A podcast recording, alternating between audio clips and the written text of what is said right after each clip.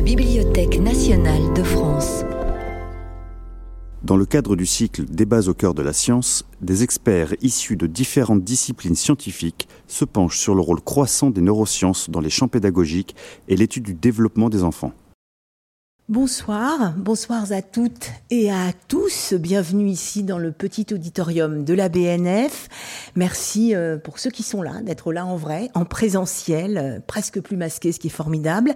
Vous pouvez aussi nous retrouver euh, en direct ou en différé sur la chaîne YouTube de la BNF pour ce quatrième épisode de nos débats au cœur de la science, consacré cette année aux intelligences au pluriel, après avoir abordé l'intelligence dite artificielle puis celle des autres animaux. Nous allons aujourd'hui nous interroger sur l'art et la manière de développer l'intelligence de nos enfants, des autres enfants aussi. Là encore, il s'agit d'intelligence plurielle. Il n'y a pas une seule forme d'intelligence, comme nous n'en manquerons pas de le rappeler avec nos intervenants. Mais comment aider les enfants à développer toutes leurs intelligences, justement, pour mieux apprendre à l'école d'abord, quelles formes d'apprentissage sont les plus adaptées, pour qui et pourquoi? Y a-t-il une intelligence scolaire? À quoi et à qui servent les fameux tests de QI Comment éviter de mettre l'intelligence en case et en compétition? Voilà ce que nous allons chercher à comprendre à la lumière des plus récentes recherches et découvertes en neurosciences, notamment sur l'extraordinaire plasticité du cerveau, mais aussi à travers des enquêtes sociologiques pour comprendre ce qui marche, ce qui fonctionne ou pas, et comment mieux développer nos intelligences en compagnie donc de nos trois intervenants. Sylvie Chocron, bonsoir. Alors vous êtes neuropsychologue, directrice de recherche au CNRS, responsable de l'équipe Vision et Cognition à la Fondation ophtalmologique Rothschild, autrice de plusieurs ouvrages, on peut citer Peut-on mesurer l'intelligence? Et Une journée dans le cerveau d'Anna, notre cerveau décrypté par les neurosciences. Sandrine Garcia, bonjour. Bonjour. Vous êtes bonsoir, c'est plus juste. Vous êtes sociologue, professeur en sciences de l'éducation à l'université de Bourgogne-Franche-Comté. Vous analysez dans vos les différentes démarches pédagogiques, mais aussi les inégalités d'apprentissage. Vous avez notamment publié Le goût de l'effort, la construction familiale des dispositions scolaires. Et puis nous devrions être avec Édouard Gentas en visio. Bonsoir Édouard Gentas, je vous vois. Bonsoir. Merci d'être en direct avec nous depuis chez vous. Vous êtes professeur de psychologie du développement à l'Université de Genève. Le neuropsychologue, l'éminent euh, chercheur que vous êtes, est aussi l'auteur de La main, le cerveau et le toucher, approche multisensorielle et nouvelles technologies, mais également de l'enfant prématuré, développement neurocognitif et affectif. Alors comment toutes ces recherches, toutes vos recherches ont changé notre perception de l'intelligence et des intelligences des enfants. C'est ce que nous allons découvrir ensemble à partir de ce superbe document que je vais vous montrer tout de suite, original, issu de la collection des collections de la BNF. Ce sont des petits trésors euh, qui ouvrent toujours nos conférences, disponibles sur Gallica. Vous le voyez, ce sont les idées modernes des enfants, la couverture du livre signé Alfred Binet, le célèbre psychologue et pédagogue français, précurseur des premiers tests de mesure de l'intelligence. Sauf que dans cet ouvrage, publié en 1909, deux ans avant sa mort, Alfred Binet, que l'on résume un peu trop caricaturalement comme l'inventeur des tests de QI, et dont on rappelle souvent la célèbre boutade, l'intelligence n'est que ce que mesurent mes tests, eh Alfred Binet a beaucoup évolué. Ses recherches, menées notamment dans son laboratoire de psychologie expérimentale, en particulier avec des enfants dits, avec tous les guillemets possibles, et c'était en 1900, euh, des enfants dits anormaux, il a constaté, je le cite, que l'éducation de quelqu'un est susceptible de développement.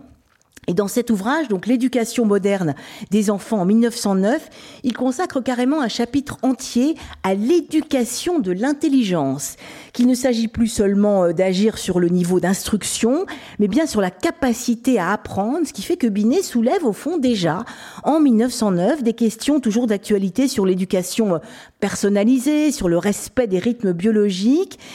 Est-ce qu'on peut dire, Sylvie Chocron, qu'Alfred Binet, à la fin de sa vie, avait commencé à comprendre ce que les neurosciences confirment aujourd'hui, c'est-à-dire la plasticité, les capacités fantastiques d'apprentissage des enfants et même de rééducation?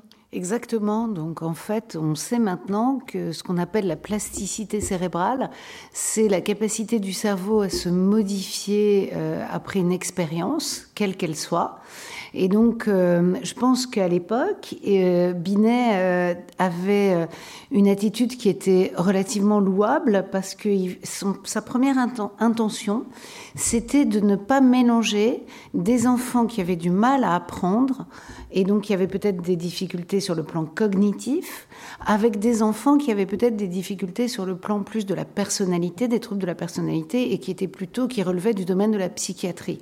Et donc, il a voulu essayer de mesurer ses capacités cognitives dans le but aussi de pouvoir les entraîner de manière spécifique, de faire ce qu'on ferait, ce qu'on appellerait aujourd'hui un, terme très chic de la remédiation cognitive, qui à l'époque était une forme de rééducation dans l'esprit de Binet.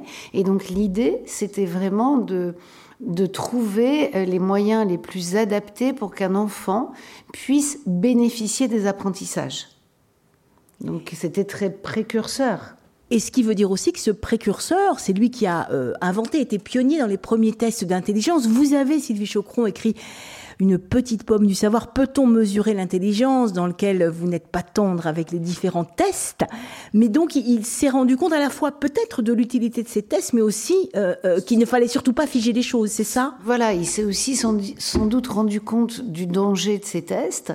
Euh, pour construire ces tests, il a été obligé d'avoir une démarche standardisée, étalonnée, parce que le but du jeu, c'était d'avoir une norme et de, que ces tests puissent décrire entre guillemets l'intelligence moyenne et donc les sujets qui se situaient dans cette intelligence moyenne, ceux qui étaient au-delà de la moyenne, ceux qui étaient en dessous de la moyenne.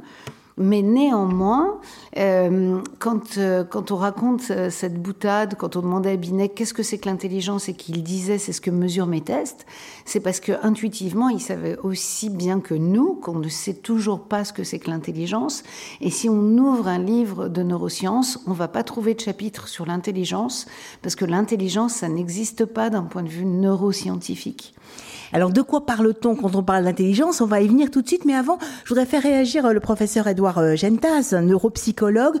Justement, pour vous, Edouard euh, Gentaz, Alfred Binet, inventeur des tests, inventeur aussi de, de, de, l'apprentissage hein, possible, comment est-ce que vous voyez ces idées modernes sur les enfants aujourd'hui avec votre regard à vous?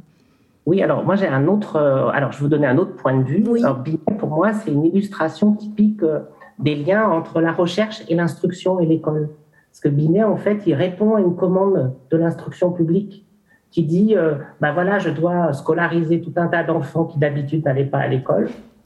les maîtres doivent accueillir tout un tas d'enfants. Et donc, il faut que je trouve un instrument, une échelle. Hein. Attention, il n'a jamais utilisé le concept de, de, de, QI ou de quotient, c'est pas du mhm. tout lui qui l'a mis en, en évidence. Hein. C'est beaucoup plus tard, Burt et, les Américains qui ont fait ça. Mais lui était bien dans une perspective d'outils euh, à proposer qui était euh, le plus objectif possible compte tenu de l'époque pour répondre à une demande de l'instruction qui était d'aider les, à justement, comme disait Sylvie, à aider les maîtres à repérer quand ils arrivent en classe s'ils ont des difficultés d'apprentissage est-ce qu'en fait, ils ont les compétences cognitives de base, donc l'intelligence, euh, la capacité à raisonner, à s'adapter, à résoudre des problèmes complexes, à tout simplement mémoriser, apprendre, et donc du coup à réussir à lire, écrire, à réussir à l'école, ou est-ce que c'était d'autres troubles psychiatriques, de comportement, de déficience, et qui du coup nécessitent une prise en charge spécifique. Donc c'est vraiment une, euh,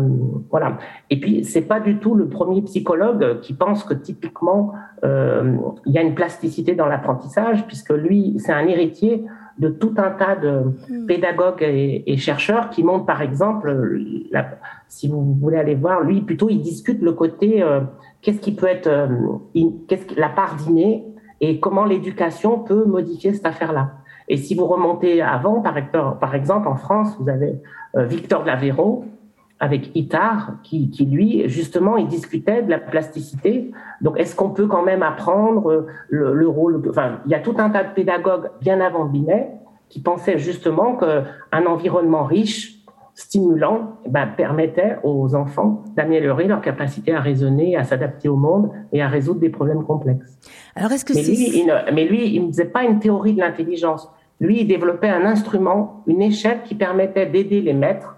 C'est qu'après, il y a eu tout un tas de théories sur l'intelligence. Et il faut bien différencier ce qui relève d'instruments pratiques pour essayer d'aider les praticiens, d'autre part des recherches théoriques sur l'intelligence. Et comme euh, voilà disait ma collègue, là c'est beaucoup plus compliqué. Il y a des grands débats, on a des problèmes de définition. D'ailleurs, les gens n'utilisent plus tellement intelligence. Mais, justement, c'est ça que j'avais envie de vous demander et de, vous demander à chacun. D'ailleurs, pas votre définition de l'intelligence, mais au fond, de quoi parle-t-on quand on parle d'intelligence? Sylvie euh, Chocron disait que ça n'existe pas en neurosciences.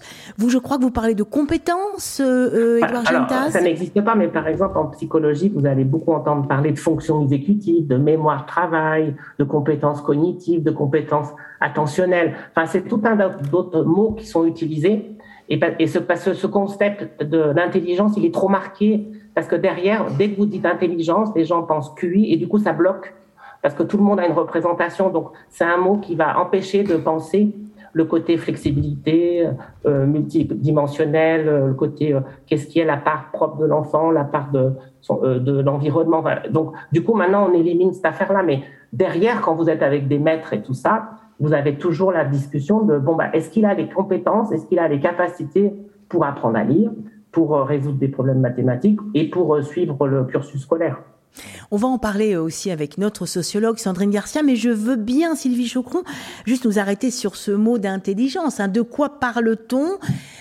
Voilà, c'est le mot qu'on a employé, c'est le mot titre de, de ce cycle, même si on sait bien qu'il n'y a pas une intelligence, mais des intelligences. Alors exactement. Et du coup, euh, c'est vrai que moi, si j'ai posé la question peut-on mesurer l'intelligence, c'est parce que ce concept, il est euh, véhiculé au cours du temps euh, par, tout un tas de chercheurs et par la population elle-même, et que les gens aimeraient qu'on leur dise ce que c'est que l'intelligence et où est-ce que c'est situé dans le cerveau, mais on est bien incapable de faire ça parce que finalement, ce qu'on appelle couramment l'intelligence, c'est vraiment la capacité à s'adapter à résoudre des problèmes, à être parfaitement adapté dans le monde dans lequel on vit. Et pour faire ça, on a besoin de toutes nos compétences, notre perception, notre attention, notre langage, notre motricité, etc., comme le disait Édouard.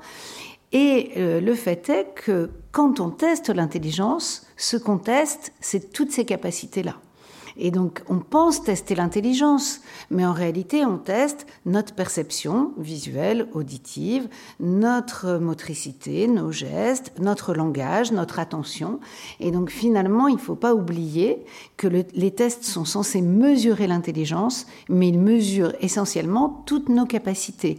Ce qui veut dire à l'inverse que si on a un problème de langage, d'attention, de vision, de motricité ou quoi que ce soit, ces tests vont être écrits on va penser, du coup, bah, comme on mesurait l'intelligence, on va penser que les gens ont un niveau intellectuel inférieur, alors qu'en réalité, ils avaient peut-être un problème de langage, un problème d'attention, un problème de perception visuelle, et ils n'ont pas vu ce qu'ils devaient voir, et ainsi de suite. Donc c'est là où il faut être vraiment très prudent dans les mots qu'on utilise et dans ce qu'on fait dire au test. Ce sont des outils, on est bien d'accord, mais comment les employer? Alors, je veux bien votre regard là-dessus, euh, Sandrine Garcia, bien sûr. Vous êtes sociologue, euh, euh, chercheur, chercheuse aussi à l'Institut de recherche sur l'éducation. quel est votre constat, vous, par rapport à, à la manière d'éduquer les enfants, de mesurer leur intelligence et à cette évolution, et aussi à l'apport des neurosciences face aux maîtres, finalement, parce que vous, vous menez des enquêtes sur le terrain, à l'école, et pas en laboratoire. Oui, j'en ai, mené quelques-unes, enfin une en particulier sur la lecture avec euh, Anne-Claudine Holler, euh, maître de conférence euh, à l'université Paris-Créteil. en fait, nous, les, sociologues ne parlent pas d'intelligence, sinon pour critiquer ce que Bourdieu a appelé en 64 dans son fameux livre Les héritiers, l'idéologie du don. C'est-à-dire qu'on perçoit plutôt comme une idéologie, l'idée selon laquelle, euh, effectivement, dans une vision un peu réductrice euh, que dénonçait euh, Sylvie Chocron, l'idée de, quelque chose d'inné qui, renvoierait à une seule compétence, alors que, en fait, ce qu'on peut constater, c'est qu'il y a une multitude d'aptitudes qui sont développées. Alors, justement, l'apport de la sociologie, l'apport historique, hein, ça a été quand même de découvrir l'importance des déterminants sociaux dans le développement d'un certain nombre d'aptitudes qui, qui vont donner lieu à ce qu'on appelle la réussite scolaire ou l'échec, éventuellement. Et, de montrer que en fait on désigne souvent, enfin à l'époque, hein, parce qu'aujourd'hui on a une vision évidemment beaucoup moins naïve de, de, ce que c'est que l'intelligence. On parle plus en termes de dons, de, sous, enfin, de sous-doués comme on le faisait avant, mais en tout cas c'était de, montrer que euh, on avait, enfin, ce qu'on faisait quand on parlait de dons, c'est qu'on transformait euh, finalement le privilège social en mérite. Et ce privilège social, il est composé de quoi? C'est là-dessus que j'ai un peu travaillé et que d'autres ont travaillé, comme euh, bah, toute l'équipe autour de Bernard Lahire avec Enfance de classe, sur les pratiques éducatives, parce que ça, c'était un peu une boîte noire. On faisait comme si, bon, bah, c'est vrai que c'était un peu les limites de ces théories des années 60 euh, qui, ont montré quand même la corrélation entre l'origine sociale et la réussite scolaire. La limite, c'était de ne pas ouvrir la boîte noire ou pas suffisamment euh, enfin de supposer que la corrélation était causalité en fait et que cet héritage euh, culturel il se transmettait euh, de manière un peu par ce qu'on parlait d'osmose de ce qu'on dit dans le langage courant le bain culturel. Et, et vous avez constaté que ça n'est quoi que ce n'est pas vrai ou pas si évident que ça que de même il faut pas généraliser? Ça, existe hein, la transmission par osmose et dans l'enquête ELF on a montré par exemple non seulement des différences de volume de vocabulaire chez les enfants dès deux ans mais aussi de, de la du type de vocabulaire et avec des références euh, plus importantes à l'abstraction chez les enfants d'origine euh, sociale euh, culturellement favorisée. Donc il y a bien quelque chose qui est, de l'ordre de l'osmose. mais c'est quand même le produit d'un apprentissage systématique parce que c'est plutôt des parents aussi qui vont avoir un type de, comment dire, qui vont lire avec leurs enfants les albums d'une certaine manière, qui vont interrompre leur lecture pour poser des questions, et donc ça va construire quelque chose qui est de l'ordre de ce qu'on appelle la réflexivité. Voilà. Après, euh, on, travaille aussi beaucoup plus. Donc, l'ouverture de la boîte noire, c'était aussi de dire, bah, oui, il y a de l'osmose certainement, mais est-ce qu'il y a que de l'osmose? Euh, Est-ce que c'est pas, euh, voilà, une vision un peu facile, capital culturel, héritage, réussite scolaire? Et on s'aperçoit aujourd'hui, effectivement, en allant beaucoup plus dans les familles, en faisant de l'observation, en faisant des entretiens, des entretiens qui s'intéressent aux pratiques concrètes, pas, les conceptions de l'éducation, parce que ça, ça n'apporte rien en sociologie. Il y a trop de biais de désirabilité sociale, mais plutôt ce que vous faites, comment vous le faites, euh, voilà, comment vous, comment vous les aidez, comment vous surveillez les devoirs, comment vous intervenez, est-ce que vous êtes à côté, euh, voilà, ou est-ce que. Bon, des choses comme ça. Et, euh, ce, que, ce que montrent ces recherches qui portent sur, la, sur les pratiques éducatives familiales, c'est que les parents, enfin, il y a des très grandes différences et qui ont forcément des effets, alors je dirais pas sur l'intelligence parce que nous on n'utilise pas ça, mais sur les aptitudes cognitives, il y a des très grandes différences de pratiques familiales. C'est-à-dire que très tôt, il y a des familles, alors c'est très courant avec l'apprentissage de lecture, hein, des, voilà, tout un ensemble de familles euh, situées socialement, bien sûr, du côté plutôt des classes moyennes, euh, qui vont euh, apprendre à lire à leurs enfants, ou, alors avoir, sans que ce soit vraiment un apprentissage formel, c'est plutôt une sensibilisation qui vont avoir pour effet de développer ce qu'on appelle la conscience phonologique. On joue avec l'alphabet, on met des lettres sur le frigo et on demande à l'enfant ce que ça fait. On joue un petit peu, ça peut être, voilà, ça peut prendre des formes plus ou moins formelles, mais clairement, ça développe. Alors il y a des travaux qui se développent là-dessus, ça développe des aptitudes cognitives qui sont ce qu'on appelle la conscience phonologique et qui vont euh, ensuite avoir des effets euh, positifs sur l'apprentissage. Donc la, position du sociologue aujourd'hui, c'est vraiment de, sortir de cette naïveté qui consiste à, présupposer que euh, ce que l'enfant acquiert en termes d'aptitudes scolairement mesurées ou mesurables, euh, c'est ce que l'école produit. Ça, c'est faut, vraiment sortir de là. C'est complètement dépassé. Euh, en réalité, les, comment dire, l'école n'est pas prescriptive prescriptrice pour l'ensemble des familles. Elle ne l'est que pour une partie des familles. C'est-à-dire qu'il y, a tout un ensemble de familles avec des caractéristiques sociales bien particulières qui feront de toute façon ce qu'elles estiment devoir faire. Elles feront des apprentissages avec leurs enfants, euh, même compter, enfin voilà, c'est varié et c'est divers. Et on fait comme si ça n'existait pas. Et, l'école, elle va, quand on mesure avec des tests à l'école, ça, bah, on mesure aussi ce qui est produit dans la famille. Et ça, on l'ignore complètement très longtemps. On présuppose, alors on va se demander comment changer les pratiques pédagogiques, comment, comment changer euh, ci ou ça. Mais on fait comme si euh, la famille était, sur le plan des apprentissages proprement scolaires, du développement des aptitudes cognitives, un, un lieu neutre. Il y aurait juste une espèce d'environnement avec des facteurs favorables, on serait plus ou moins stimulé, euh, stimulant, etc. Mais en fait, c'est même pas en ces termes euh, que ça se pose. C'est qu'il y a vraiment des choses qui sont de, l'ordre des apprentissages proprement cognitifs. Sylvie Chocron, j'ai envie de vous faire euh, réagir là-dessus parce que je trouve que ce que vient de dire Sandrine Garcia, ça montre à la fois qu'il faut pas généraliser, qu'effectivement il y a des inégalités sociales, vous avez travaillé dessus, mais qu'il n'y a pas que ça et que c'est tout un environnement qui finalement euh, euh, modèle aussi le cerveau. On est effectivement, nous êtres humains, euh, très malléables et donc rien n'est une fatalité non plus. Enfin, ça marche dans les deux sens. Mmh. Ça marche dans les deux sens. On, effectivement, les enfants sont largement influencés non seulement par ce qu'ils font à l'école, mais par tout ce qu'ils vivent de manière générale dans leur famille, avec leurs amis, avec tout le monde. Et donc, le, le en fait, on dit que euh, finalement ce qu'on observe du fonctionnement d'un enfant, c'est l'interaction entre son cerveau qui mature, qui se développe, entre les apprentissages qui sont délivrés par des adultes spécialistes à l'école et les acquisitions qui sont permises grâce aux stimulations du milieu. Et donc, le, un ensemble. Hein. Ce qu'on observe, ça va être vraiment le résultat de tout ça. Et Sandrine le disait très bien. Euh, on sait maintenant, par exemple, que euh, si on montre euh, des, si, si, on expose des bébés à des livres, même que d'images, et qu'on leur raconte des histoires des quelques mois de vie, des deux, trois mois de vie, on sait qu'il y aura un bénéfice pour l'apprentissage de la lecture ultérieurement. Et donc ça commence très très tôt. Le, cerveau du bébé se développe euh, in utero et dès la naissance, évidemment, grâce aux stimulations du milieu. On sait à quel point les stimulations du milieu dès la naissance, elles vont être cruciales on, peut citer l'exemple des enfants qui ont grandi dans les orphelinats, euh, en Roumanie par exemple, dans des environnements qui sont très pauvres en termes de stimulation, et on sait à quel point cette absence de stimulation adéquate dès la naissance a eu un effet sur le développement du cerveau de l'enfant.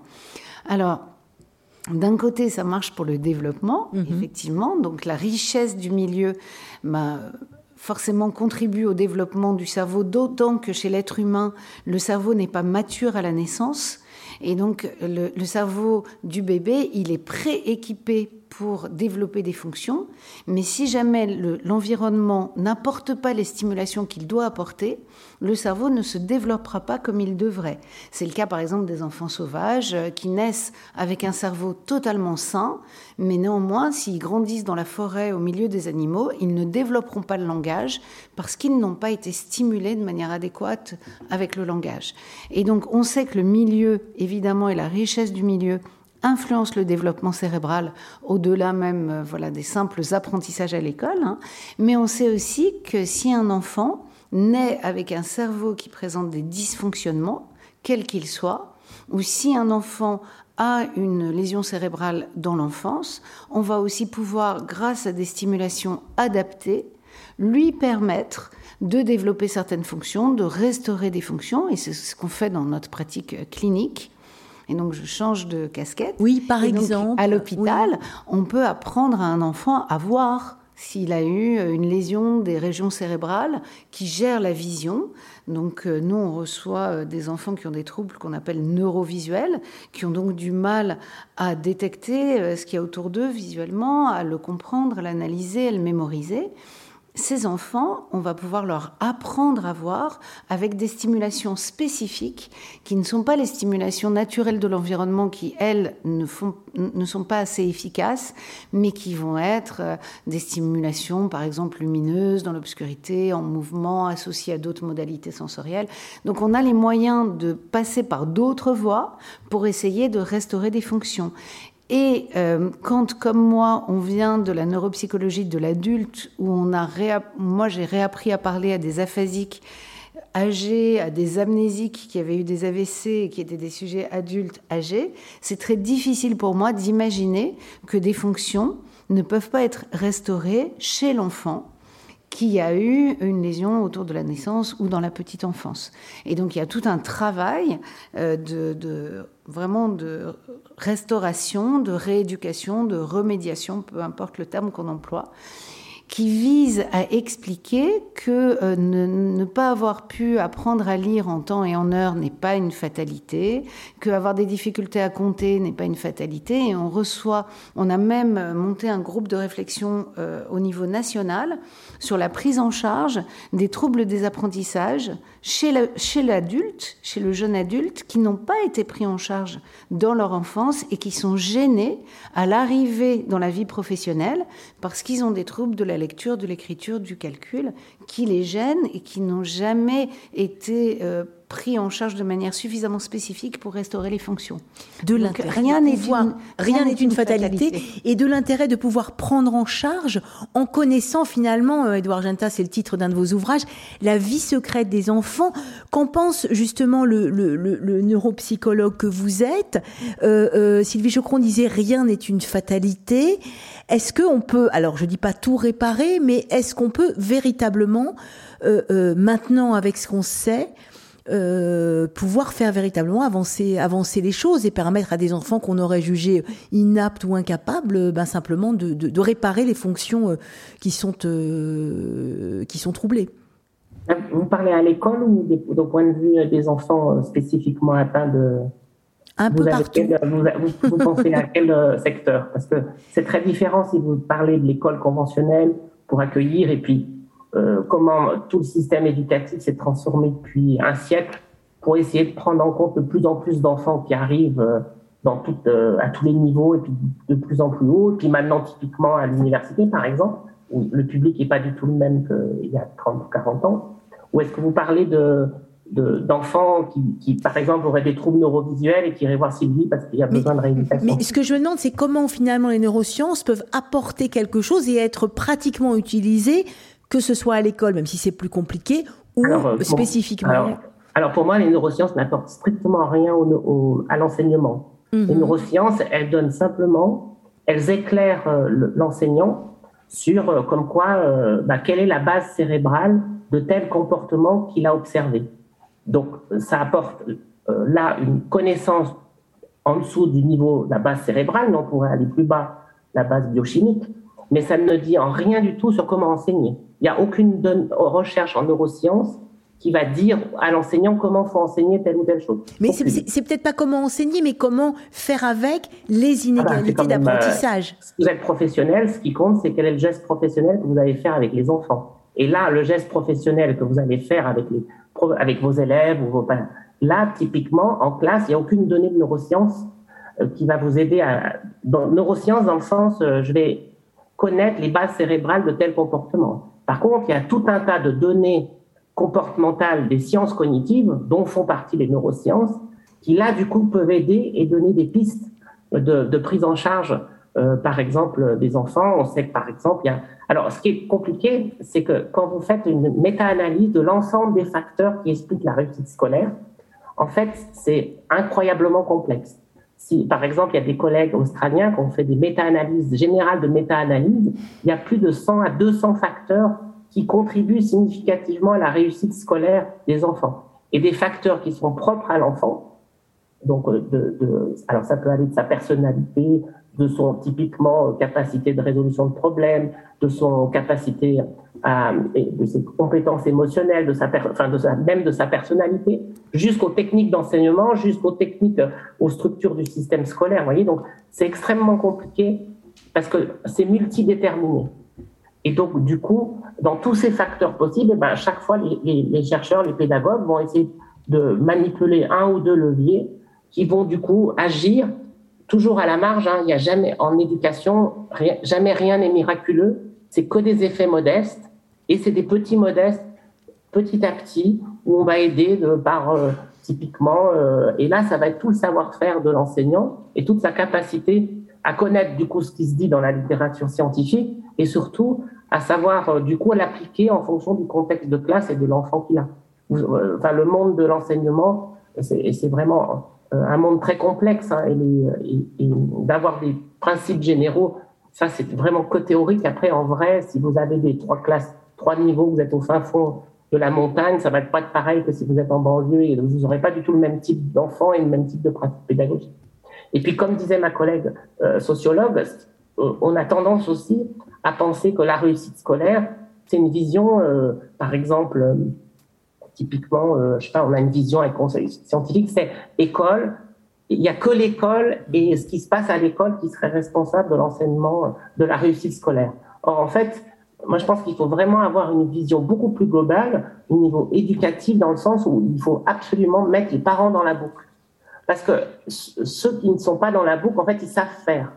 Et c'est justement comment on va agir au niveau, euh, et c'est ça tout le défi, hein, parce que du coup, c'est extrêmement compliqué. Comment on peut alors moi, je, pense qu'il faut travailler beaucoup sur ce qu'on appelle, alors c'est débattu aussi, hein, mais sur tout ce qui est compétences parentales, accompagnement, mais pas seulement après la naissance. Hein, ça va être de l'accompagnement pendant tout le système scolaire pour aider les parents à développer les bonnes pratiques et les bons comportements implicites que les classes, dans les classes aisées, on sait, ou les classes, ou les, dans les parents, dont les parents sont, connaissent bien le système. Ils savent comment, par exemple, faire travailler la phonologie, tandis que les autres, ils n'ont même pas une idée de ce que c'est la phonologie. Et donc, ils savent pas que c'est un levier très important. Et donc, vraiment, il faut avoir cette vision globale où la recherche devrait aller rencontrer comment on peut former, aider les parents, à accompagner les parents pour qu'ils produisent les bons gestes pédagogiques pour aider dans la réussite scolaire. Typiquement, hein, le sommeil, la gestion des écrans, euh, l'alimentation, tous les skills de base qui fait que si on n'a pas tout ça, bah, de toute façon, on ne pourra pas apprendre à l'école si on n'a pas enfin, tous les trucs bien d'évidence. quoi. Sandrine Garcia, est-ce que vous constatez euh, dans les écoles ou dans les études que vous venez qu'on met les parents dans la boucle, que les choses avancent, que c'est possible? C'est compliqué. Euh, il y a une tendance effectivement à mettre les parents dans la boucle, mais dans le sens où plutôt on essaye de réformer leurs pratiques pédagogiques pour les, enfin éducatives, pour les calquer sur le modèle des classes moyennes et, d'agir sur des dimensions. Alors c'est vrai qu'il y a des dimensions qu'a signalé euh, Édouard euh, qui sont très importantes, comme le sommeil, la maîtrise le, contrôle des temps d'écran, etc. Ça, on peut pas, on peut pas le nier, c'est, ça, ça, a des effets. Mais aussi euh, sur le plan de, de, de comment faire travailler l'enfant. Euh, et, pas simplement euh, la, la, tendance actuelle qui est, enfin, une tendance lourde qui est d'éduquer les parents euh, sur le sur le plan davantage moral, quoi. C'est-à-dire euh, de, de, les éduquer à être conformes à ce que sont les, les parents des autres catégories sociales. Je pense par contre qu'effectivement, bon, c'est vrai que il y, y, a des choses comme qui, qui, sont essentielles et qui sont aussi sur le plan éducatif, comme les, les, les écrans, etc. c'est évident. Mais, mais même un, de enfin votre ouvrage qu'on voit ici, c'est le goût de l'effort, bah, oui, euh, la construction familiale des dispositions scolaires. On, on, faudrait, au fond, réapprendre le, goût de l'effort aussi, bah, parallèlement? bah, C'est-à-dire, en tout cas, le, sens du terme de goût de l'effort, c'est qu'il y a des familles euh, qui, qui, qui, socialisent leurs enfants à ce qu'on appelle, et je mets des guillemets, bien sûr, c'est euh, le goût de l'effort. C'est-à-dire il y a des familles qui euh, vont euh, avoir un certain nombre de pratiques éducatives qui sont assez explicitement développées, enfin, qui visent assez explicitement la persévérance. Euh, la régularité, la systématicité. Alors c'est des pratiques, euh, il y a des pratiques scolaires hein, euh, dedans, comme l'apprentissage de la lecture, de l'orthographe, les le compter, etc. Mais il y a aussi des pratiques extrascolaires qui, par exemple la musique, par exemple le sport, qui dans certaines familles sont utilisées pas comme un loisir, pas comme par opposition à l'école, mais exactement dans le même sens que les pratiques euh, davantage pédagogiques comme euh, du, de la prélecture, euh, etc., pour développer des, des, des compétences à, à la persévérance. Parce que les jeunes enfants, comme on, on, on peut l'observer, en fait, quand ils sont quand ils sont petits, ils passent d'une tâche à l'autre, ce qu'on appelle, je mets des guillemets encore, des ils zappent. Et ça, ça s'apprend, pas zapper tout le temps. Et les enfants de milieu populaire vont, tendance, vont avoir tendance, mais, mais comme tous, à vouloir passer d'une activité sportive à l'autre. Un jour, ils veulent faire du karaté, le lendemain, c'est du judo, puis après, ça sera, euh, je sais pas, autre chose. Et en fait, dès qu'il y a une difficulté, ils ont envie d'arrêter parce que c'est contraignant, euh, ça leur fait du travail en plus, euh, voilà, il faut y aller, etc., il faut se contraindre, etc. Et, là, vraiment, on a une grande différence entre les classes populaires et les, et les catégories dotées culturellement et économiquement. C'est que les secondes vont obliger l'enfant à poursuivre au moins le temps la jusqu'à la fin de l'année pour apprendre l'enfant à dépasser euh, finalement ça une répulsion à, l'effort, et tandis que les autres vont, vont, sont, sont beaucoup plus structurés sur une opposition entre l'école, ce qui se fait à l'école et ce qui se fait à la maison. Et donc leur logique, ça va être de dire non mais c'est du loisir, c'est pour s'amuser, donc il n'y a pas de raison que je le force à faire du judo si, si maintenant le judo ça m'embête. Et on a des enfants qui zappent comme ça beaucoup. Et, ça, ça fait partie des pratiques socialisatrices. C'est des formes, c'est ce qu'on appelle en sociologie les dispositions. Hein, Bernard Lahire a beaucoup insisté là-dessus, patrimoine de disposition, et c'est vraiment quelque chose qui se construit.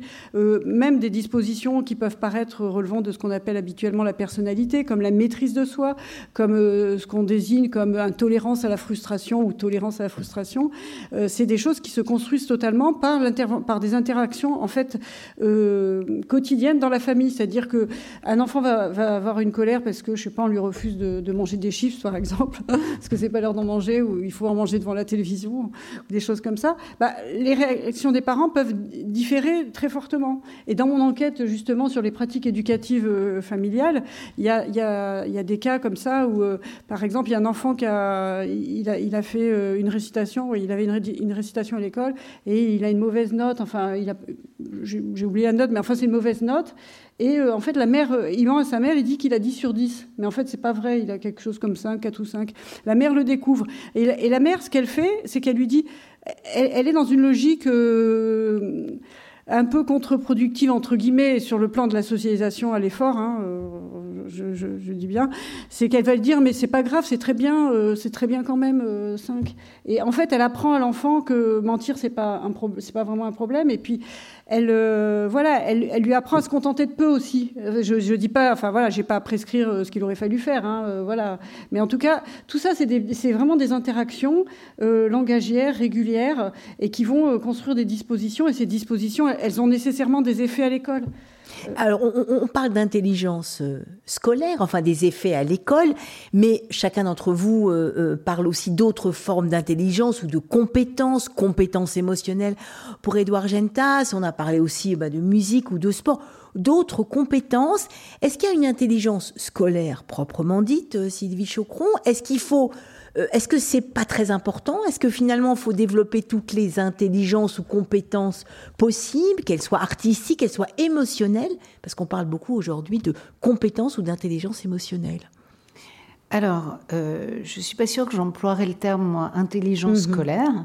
Je pense que ce que les enfants doivent apprendre pour réussir à l'école, c'est ils doivent comprendre ce qu'on attend d'eux. Ce qu'on attend d'eux à l'école ce qu'ils sont censés faire, comment ils sont censés le faire, pourquoi ils sont censés le faire. Et, euh, je fais une toute petite parenthèse sur le goût de l'effort, euh, parce que effectivement, le cerveau, c'est un organe qui est là pour résoudre des problèmes.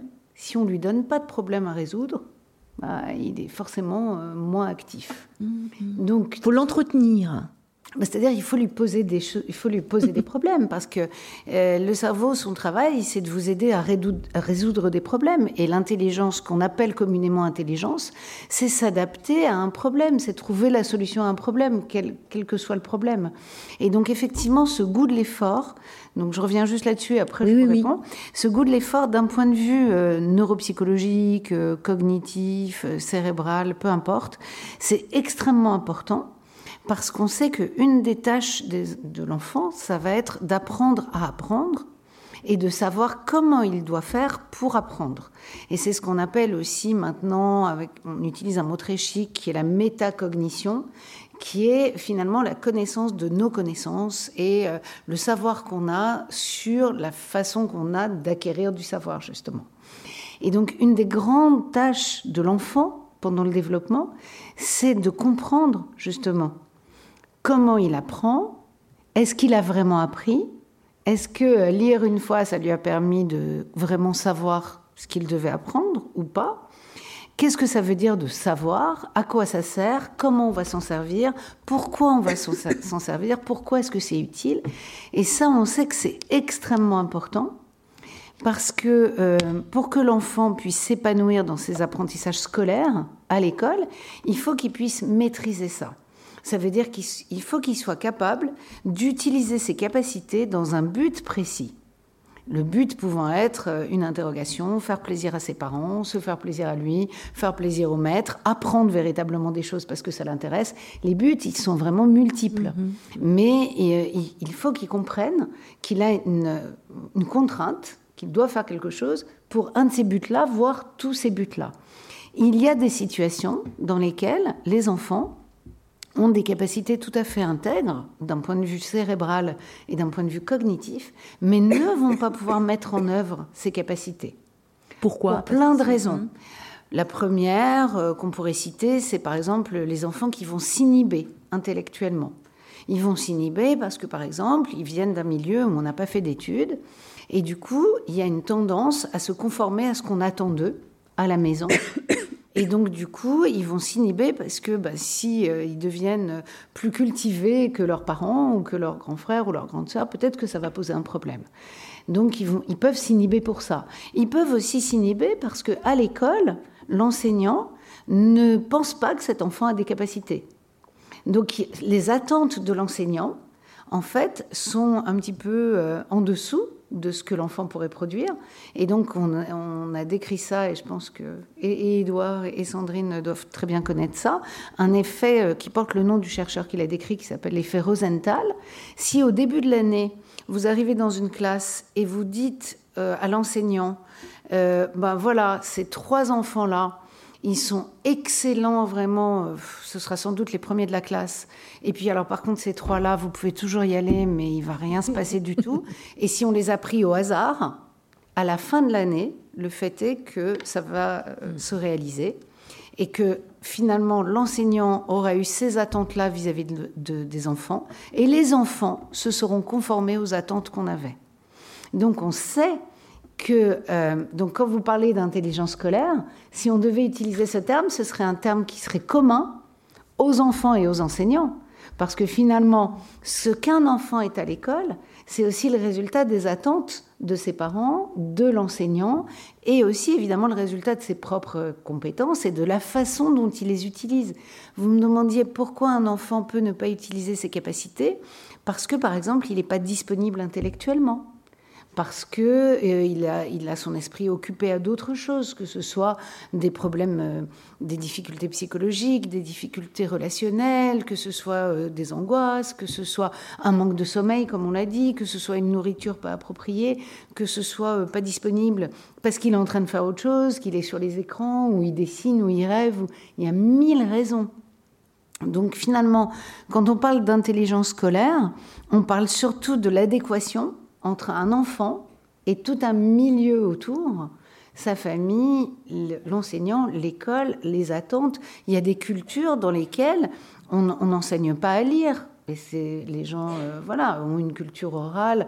Enfin, l'enseignement, il est lié à tout un tas de facteurs qui sont dépendants non seulement de l'état de l'enfant, de ses acquisitions et de son équipement organique, mais aussi des facteurs psychologiques, culturels, sociaux, des méthodes utilisées à l'école, des attentes de l'enseignant, des réactions des enfants lorsque euh, un enfant, par exemple, il y a des enfants qui s'inhibent parce qu'à chaque fois qu'ils vont répondre, on va, euh, les autres enfants vont être méchants avec eux parce qu'ils connaissent trop de choses et que et que c'est pas bien pour le reste de la classe. Il y a mille raisons de s'inhiber. Donc du coup, il faut faire très attention parce que on a tendance à euh, imputer à l'enfant la, totalité de, enfin de, des causes qui l'ont amené, amené à ces résultats scolaires, alors que lui-même, il est finalement en proie à, plein de systèmes qui se superposent et qui contribuent à ces résultats scolaires. Édouard Gentas, est-ce que vous voulez réagir à ce qui vient d'être dit, soit sur l'effort, soit sur justement toutes les inhibitions et tout, tout ce... Euh, voilà, oui, je pourrais simplement raconter, une, méta-analyse qui est sortie par des collègues qui ont, compilé euh, des milliers et des milliers d'études euh, qui étudiaient le lien entre, d'une part, euh, voyez, le, QI, mesuré classiquement par les tests standardisés, et la réussite scolaire de 6 ans à l'université. Et puis, ils ont comparé donc, le facteur QI, le facteur des scores de personnalité, et des facteurs de compétences émotionnelles. Et alors, dans cette première étude, qui était vraiment l'objet de, cette étude, c'est qu'il montre, c'était pour la, première fois, un lien systématique entre justement ces compétences émotionnelles. Alors l'intelligence émotionnelle, plutôt dans le sens compétence émotionnelle, c'est-à-dire la capacité à identifier, comprendre et réguler ses émotions, et la réussite scolaire, de la maternelle au lycée, ou même à l'université. Alors on ne sait pas qui est la cause de quoi, mais il, montre qu'il y a un lien. Mais il montre que dans ce qui était intéressant, donc ça c'était leur premier grand mhm. résultat. Et le deuxième grand résultat, c'est que si ce facteur-là joue, il joue quand même beaucoup moins que le facteur QI mesuré classiquement dans les tests euh, standardisés que tout le monde connaît, le WISC, hein, en général, les praticiens utilisent ça, et où on mesure plutôt les compétences cognitives euh, classiques, où il y a plus de, maintenant dans les modèles récents, il y a plus de enfin, 90 aptitudes de base primaire, tellement c'est devenu complexe. Mais en tout cas, euh, dans ce qui explique la, euh, dans les corrélations qui prédiraient la réussite scolaire, en premier, ce serait le, les résultats généraux au QI, puis les résultats à la personnalité, puis les résultats aux compétences émotionnelles. Mais ce qui ne veut pas dire qu'il y a plein, plein d'autres facteurs qui jouent en compte. Hein. Mais pour dire ces liens très forts entre donc cette intelligence que vous dites scolaire, ça serait résumé à cette intelligence qui serait mesurée dans les tests classiques, mhm. mais qui est une toute petite partie, c'est-à-dire raisonner, euh, inférer, mémoriser, connaître du vocabulaire ou des choses comme ça, ce qui a été fabriqué pour l'école en fait. Donc c'est pas étonnant que ça corrèle. C'est-à-dire que ceux qui ont un, bon un QI, euh, euh, et, enfin, en dessus de 100, ben, ils réussissent plutôt bien à l'école. Ou, voilà. Et puis, et puis ceux qui ont plus de difficultés, ben, voilà. Mais c'est pas le facteur qui détermine complètement. Ça, influence, ça joue un rôle, mais c'est pas suffisant parce que derrière, comme disait Sylvie, ça peut être très bien un facteur personnalité, introverti, extraverti, milieu familial, plus, voyez, régulation des émotions. Si vous êtes dans une famille où on ne parle pas d'émotions, on régule pas les émotions, où émotionnellement c'est un contexte extrêmement conflictuel, eh bien, ça consomme toutes mes ressources attentionnelles et donc je peux pas apprendre à l'école. Comme quand nous, on va à une conférence, si on a eu des soucis personnels, eh bien, on rumine et du coup, on n'écoute rien. Et c'est assez logique, en fait, pour un enfant. D'où l'intérêt, euh, Sylvie Chocron, de développer ce que vous faites un peu, je crois, un programme. Alors, c'est pas d'éducation à l'empathie, mais pour développer, c'est la personnalité et les capacités émotionnelles, puisque tout est lié. Oui, tout à fait. Alors en fait, euh, effectivement, euh, je, je, rebondis sur ce qu'a dit Edouard parce que on sait même que euh, les enfants qui ont un QI très élevé, c'est pas forcément euh, les enfants qui vont réussir le mieux à l'école. Mm. Et donc, on sait que cette corrélation euh, entre le QI et la réussite scolaire, bah, elle est, elle est, enfin, elle est très, très ténue pour, euh, pour les enfants justement qui ont un, QI euh, qui serait très élevé les deux et qui peuvent avoir des difficultés un QI très élevé ou un QI euh, et qui peuvent avoir des, des vraies difficultés justement à utiliser leurs capacités, à savoir comment apprendre parce que souvent ils, ils apprennent, ils savent même pas comment et donc à, à utiliser de manière volontaire leurs capacités cognitive. Mais donc oui, effectivement, sur l'idée du rôle des émotions et de l'empathie et des comportements prosociaux. Donc euh, quand on étudie le développement de ces capacités chez les enfants, euh, on sait que par exemple pour être empathique, euh, il faut pouvoir faire attention à l'autre de la même façon qu'on fait attention aux choses et qu'il faut pouvoir prendre sa place, comprendre quel est son problème, l'éprouver, essayer éventuellement de trouver une solution pour l'aider. Donc c'est finalement, être empathique et, développer des comportements qu'on appelle prosociaux, c'est aussi une tâche qui est très intellectuelle. Et en retour, ce qu'on étudie actuellement, c'est si euh, aider des enfants à développer ces capacités d'altruisme, de philanthropie, donc pas forcément hein, par le biais de donner de l'argent, mais euh, donner du temps, donner de l'énergie, essayer de trouver une solution euh, pour une cause qui intéresse l'enfant, ben, on se demande si développer toutes ces compétences-là ne pourrait pas être un moyen aussi de développer justement certaines compétences cognitives comme l'attention, comme le raisonnement, comme la résolution de problèmes, puisque finalement, quand vous essayez de trouver une solution pour aider quelqu'un, vous ne faites rien d'autre que résoudre son problème et de trouver une solution pour, euh, pour l'aider à aller mieux. Et donc, il y a effectivement un programme avec lequel je collabore qui s'appelle l'école de la philanthropie, qui est un programme euh, où euh, les enfants vont... donc, c'est un programme qui est soutenu par la Fondation de France et, et les fondations Rothschild. Et, et c'est un programme où, en début d'année, les enfants vont choisir une cause qui les mobilise, que ce soit euh, la santé, la culture, l'environnement, les animaux, etc. Et ils vont essayer de trouver une association dans ce domaine-là, et ils vont essayer d'aider cette association par un, moyen qui est, à leur disposition. Donner du temps, euh, les aider à récolter de l'argent, faire une campagne d'information, tout ce qu'on pourrait imaginer, faire des choses matérielles.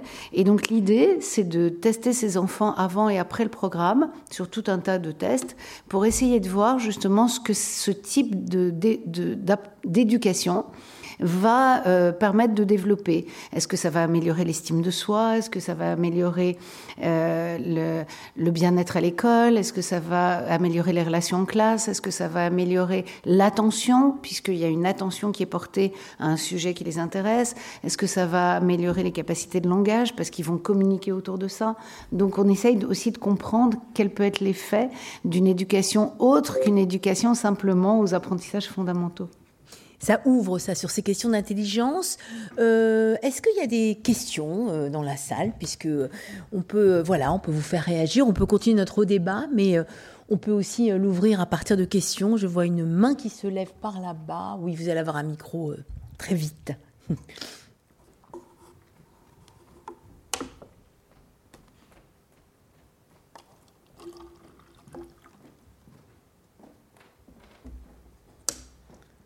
Voilà, vous avez la parole.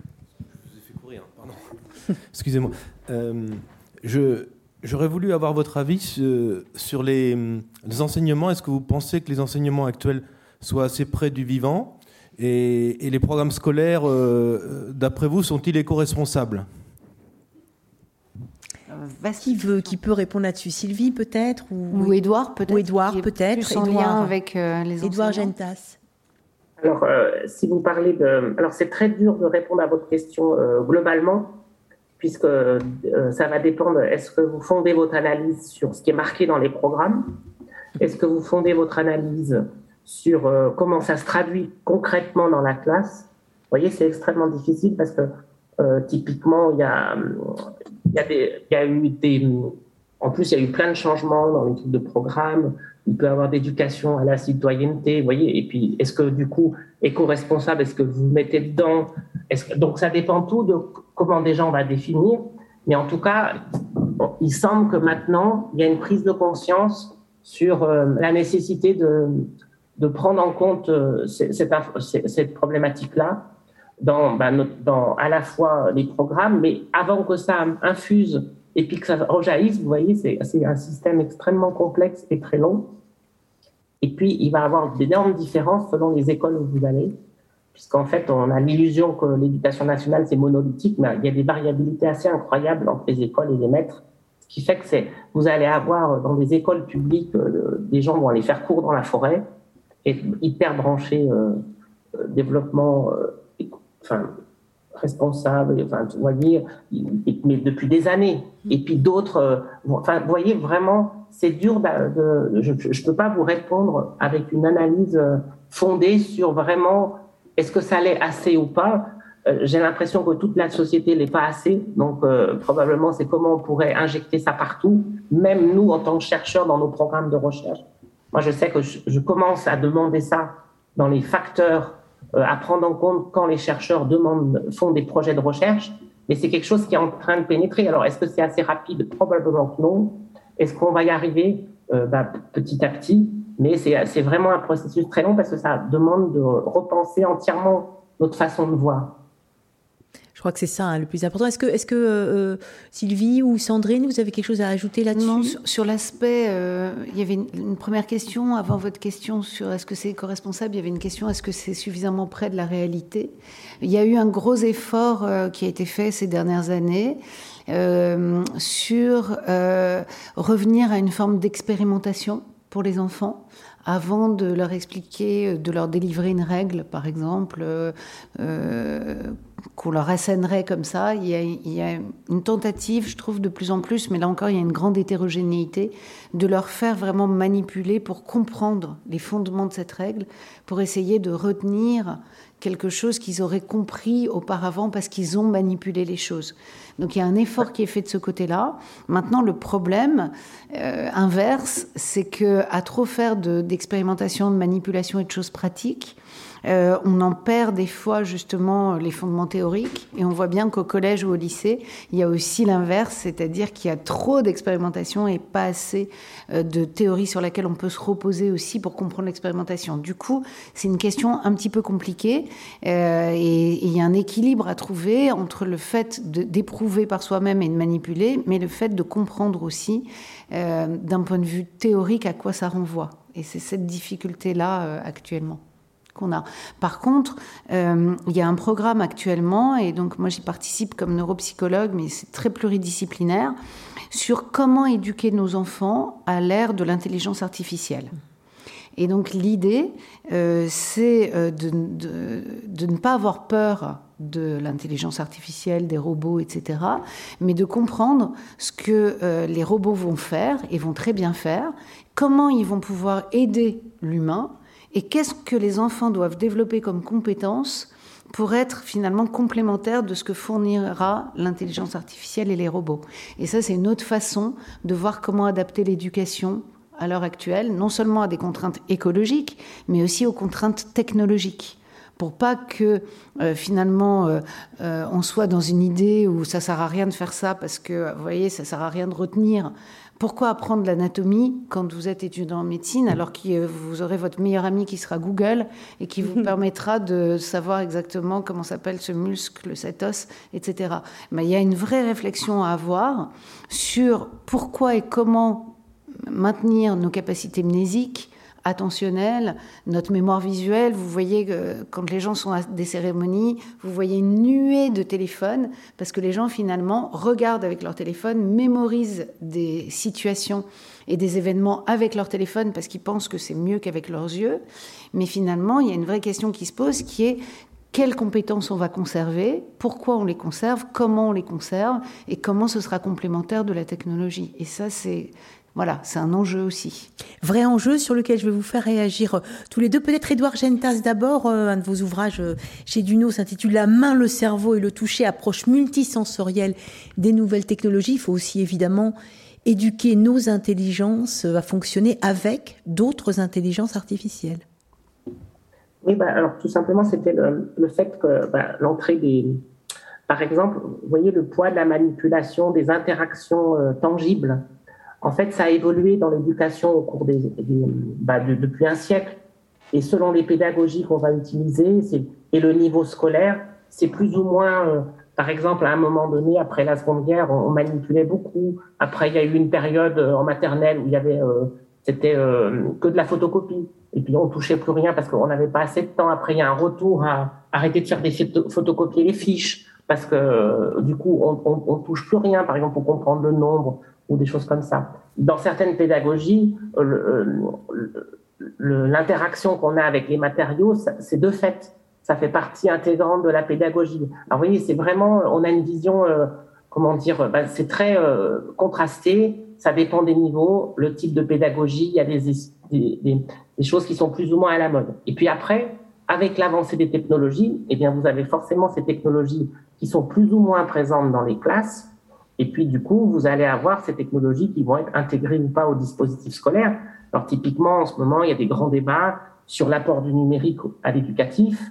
À partir de quel âge je, peux intégrer euh, de façon efficiente et efficace? Efficace, ça veut dire ça a un effet. Efficient, ça veut dire que ça a un coût raisonnable pour le mm-hmm. système. Mm-hmm.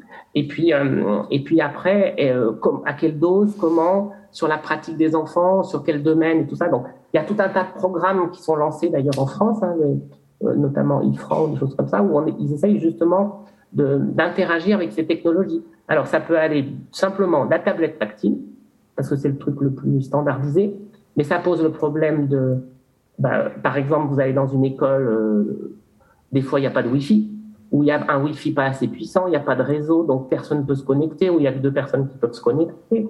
Vous allez avoir les problèmes techniques de qui maintient le matériel, Parce que le matériel, moi je suis allé dans plein d'écoles, il est dans les armoires, il bouge pas, il n'a pas été réactualisé.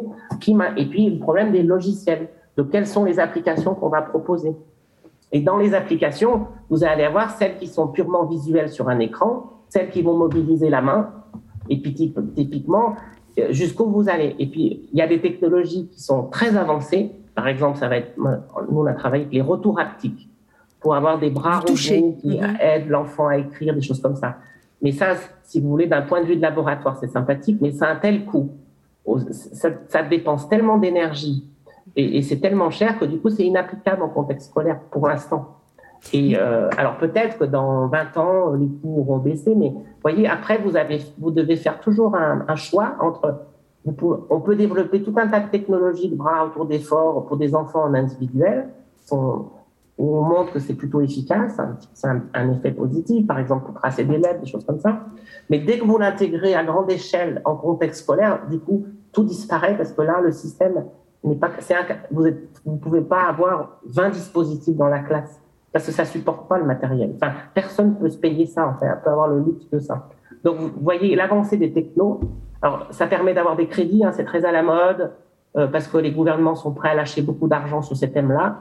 Donc ça, c'est bien, parce que du coup, au moins, vous avez des moyens pour faire la recherche. Mais en vrai, après, comment vous l'impliquez et vous l'appliquez dans les classes de façon pérenne, sans qu'il y ait le chercheur, que les, que les enseignants puissent modifier leur geste pédagogique, du coup libérer du temps pour certains élèves et puis du coup proposer des applications à certains élèves. Ça, c'est vraiment l'enjeu actuellement des recherches et c'est vraiment le balbutiement. Voilà, vraiment, il y a tout un tas de gens qui travaillent partout en France et puis de par le monde justement pour comment intégrer ces nouvelles technologies. Alors après, pour l'instant, ça en est simplement à des tablettes et avec des applications sur les tablettes.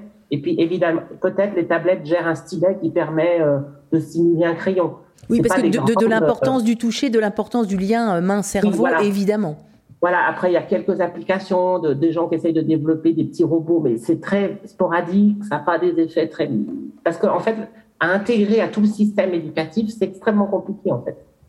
Sandrine... Mais en tout cas, tout ce que je peux vous dire, vous pouvez aller voir à vos auditeurs, euh, il y a tout un tas de programmes, par exemple le programme IFRAN. Il y a, euh, partout en France, il y a des gens, qui, des chercheurs avec des enseignants et des équipes pédagogiques qui travaillent à développer cette interaction et à mesurer si ça a des effets vraiment efficaces, efficients, et en quoi ça modifie les pratiques, et en quoi, par exemple, ça peut être une chance pour, dans la classe, pouvoir prendre en compte euh, certains enfants qui ont des besoins spécifiques, typiquement. Donc là, voilà, voilà. Tout ça dans un contexte où, par exemple, chaque école dépend de la mairie, du département, de la région. Oui, à chaque fois, ça, peut, ça peut être très compliqué. Euh, euh, Sandrine Garcia, qu'est-ce que, qu'est-ce que vous constatez, vous, euh, sur le terrain par rapport à cette question des nouvelles technologies, d'intelligence artificielle, entre ce qu'on sait, ce qu'on peut étudier ou pas, et comment est-ce que ça, ça rejaillit à l'école? J'ai vraiment pas travaillé là-dessus, donc mhm. je, suis un peu embarrassée pour vous répondre. Il y a des gens de mon équipe euh, qui travaillent beaucoup euh, là-dessus sur, euh, et qui montrent que voilà, c'est pas, d'après ce que j'ai compris, c'est pas miraculeux en tout cas, et que voilà, c'est on, comme disait Edouard, il y a beaucoup de modes, il y a, des, il y a des effets de mode, on va mettre de l'argent là-dessus. Euh, il y a une espèce quand même d'effet de, croyance dans la technologie pour résoudre systématiquement des problèmes pédagogiques. Mais sans que ce soit pour résoudre, mais peut-être pour comprendre aussi comment ça fonctionne ou comment certains liens, justement, main Ça, c'est la recherche. Euh, oui, ça, c'est la, recherche. Oui. la recherche. Edouard mais, par exemple, là, le grand enjeu, vous voyez, par exemple, vous proposez, euh, vous proposez à des enfants, vous proposez des tablettes à des enfants et puis, vous avez deux, trois euh, applications qui ont été euh, créées en collaboration des chercheurs et des, enseignants. Et puis, ces applications sont pertinentes pour travailler telle ou telle compétence. Et bon, et après, par exemple, l'intelligence artificielle, en ce moment, ils essayent de, de, voir si, à partir de, si vous arrivez à récupérer toutes les traces que l'enfant laisse quand il interagit avec sa tablette sur une année, mm-hmm. voyez, est-ce que grâce à ces modèles-là, je peux arriver, grâce à l'analyse de ce qu'il fait et comment il réagit à chaque exercice qu'il produit, est-ce que je peux réinjecter des exercices qui correspondent au type d'erreur qu'il fait ou ce qu'il n'a pas compris mm. et essayer de proposer des exercices le plus euh, pertinents par rapport à sa progression? Ça, c'est les enjeux actuels. Mais c'est vraiment le début, c'est pas bien au point. Il n'y a pas beaucoup de, voilà, on sait pas bien faire parce que c'est tellement compliqué. Euh, qu'il euh, faut qu'on trouve, ben voilà, c'est en ce moment des objets de recherche. Donc ça c'est oui. Sandrine. Après, ce que je peux constater aussi, enfin par rapport à l'usage euh, à certains usages technologiques, c'est aussi l'inflation de la rééducation euh, en, psychomotricité et euh, l'inflation, enfin l'expansion des, des, cabinets de graphothérapeutes parce que euh, les enfants n'écrivent pas et, et, que écrire ça, ça, a des effets cognitifs. mais c'est un souci de, de, de plus écrire ou de moins mais écrire? clairement, clairement, il y, a il y a encore une. Alors ça, on peut pas généraliser hein, parce qu'effectivement, les, comme le disait Edouard, les pratiques sont extrêmement variables. Hein, il euh, n'y a pas d'homogénéité, mais euh, il y a des pratiques très courantes euh, à l'école primaire. Hein, euh, qui consiste à coller des photocopies euh, dans un cahier, faire relier des, listes de mots, et voilà, et ça fait office d'exercice. ça n'a pas les mêmes effets cognitifs. Il y a, en fait, euh, c'est quand même très important de, de s'intéresser. Enfin, moi, ce que j'ai trouvé très intéressant aussi, c'est de regarder quels sont les effets cognitifs des types d'exercices. Parce que, par mhm. exemple, pour l'apprentissage de lecture, bon, il y a quelque chose qui est efficace, hein, c'est connu et voilà, qui marche. voilà, c'est pas très, c'est pas très moderne, mais c'est quand même l'apprentissage de, enfin, la lecture à voix haute supervisée par un, adulte, enfin mm. un éducateur adulte, etc. Euh, ça, marche bien, mais, mais alors, alors qu'il y a des tas d'exercices en fait euh, qui on complique au lieu de, de, de, revenir peut-être ou alors, à des ou alors on, euh, fait des, alors ça a des ça a des, des, fonctions hein, pour l'enseignant des fois de faire des exercices qui sont pas forcément très pertinents sur le plan pédagogique, mais qui vont stabiliser un groupe pendant mm. qu'il s'occupe d'un mm. autre groupe par exemple, et, et des tas d'exercices qui, qui qui se prêtent d'être de l'apprentissage de lecture, mais qui sont, euh, que j'appellerais, autour de la lecture. On va colorier des syllabes, on va, on va virer des intrus, mais, mais, ça, mais qui n'oblige pas forcément à faire la fusion graphème-phonème, euh, comme, le, comme, comme, comme c'est le cas de la lecture à voix haute, et, aussi, bon, euh, on, connaît aussi le rôle de, de l'écriture, justement, dans l'apprentissage de lecture, en interaction avec la lecture. Hein. Ça, c'est très connu. Donc, il y a une tendance quand même à, voilà, à contourner un certain nombre de choses qui sont pas très modernes, pas très technologiques, pas très... Et qui pourtant sont très efficaces efficace. Très efficace. Hein. Alors, ça ne veut pas dire qu'il ne faut pas utiliser du tout d'outils. Hein. Il y a des outils qui fonctionnent très bien, euh, voilà, qui sont même pour la conscience phonologique. Il y, a des très bons outils, hein, évidemment, mais mais euh, mais ce qu'on constate quand même, c'est qu'il y a des choses vraiment très importantes euh, du, genre écrire, oui, écrire lire, en fait, répéter. Ça, développe la, motricité mm-hmm. fine. Et en fait, il y a des enfants qu'on va qualifier de dyspraxiques. oui, mais ils écrivent pas depuis des années parce qu'ils ils écrivaient mal. Alors on a dit ils ont un trouble. Alors donc on les a dispensés d'écrire. Euh, on fait des photocopies, puis finalement, euh, bah voilà, c'est pas entraîné. Donc euh, ça revient à ce que vous disiez aussi, hein, de l'utilisation du cerveau. c'est pas le cerveau. Mais je ne dis pas que c'est tout le cas. Je dis pas que c'est Edouard, et puis on va peut-être voir si. alors typiquement sur alors là je partage pas le point de vue de ma collègue parce que typiquement tous nos collègues qui travaillent sur la dyspraxie, si vous allez voir le cartable fantastique, disent que justement les rééducations des enfants dyspraxiques, typiquement pour ces enfants-là, euh, ça sert à rien, c'est une perte de temps et une énergie. Il faut justement essayer d'alléger la tâche pour que pouvoir réaffecter leurs ressources attentionnelles pour tout le reste. Parce que si on encombre à vouloir absolument qu'ils écrivent, en fait, on consomme euh, énormément d'attention et d'énergie, et à la sortie, il n'y a aucune rééducation qui fonctionne. Vraiment, donc euh, là, vous pouvez aller voir tout ce qu'on appelle. C'est la collègue Caroline Huron qui travaille là-dessus, qui est spécialiste de la dyspraxie. Et, euh, donc vraiment là-dessus, il faut mieux, pour les enfants, vraiment diagnostiquer dyspraxique, c'est conseiller de donner une tablette, taper, et justement de plus les embêter avec l'écriture pour éviter qu'ils perdent du temps avec ça, parce que c'est peine perdue en fait mais ça dépend à quel moment en même temps. Alors, je, nuance un tout petit peu parce que c'est un petit peu mon domaine quand même. et, euh, et, donc, en fait, il y a quand même beaucoup d'enfants qui sont diagnostiqués dyspraxiques qui n'ont pas un réel problème praxique. On le sait parce que dès qu'on leur demande de fermer les yeux et d'écrire les yeux fermés, ils écrivent correctement. Donc, ils n'ont pas de problème de geste. Ils ont un problème pour mettre ensemble la vision et le geste. Donc, du coup, il faut quand même être très, très, très prudent avant de mettre un enfant sur un ordinateur, il faut être, il faut être sûr qu'il avait vraiment un oh. souci de geste et pas ah d'autre chose. Et, euh, et donc, c'est pas Edouard qui me contredira sur les bénéfices de l'écriture, mais pour la lecture et pour d'autres domaines.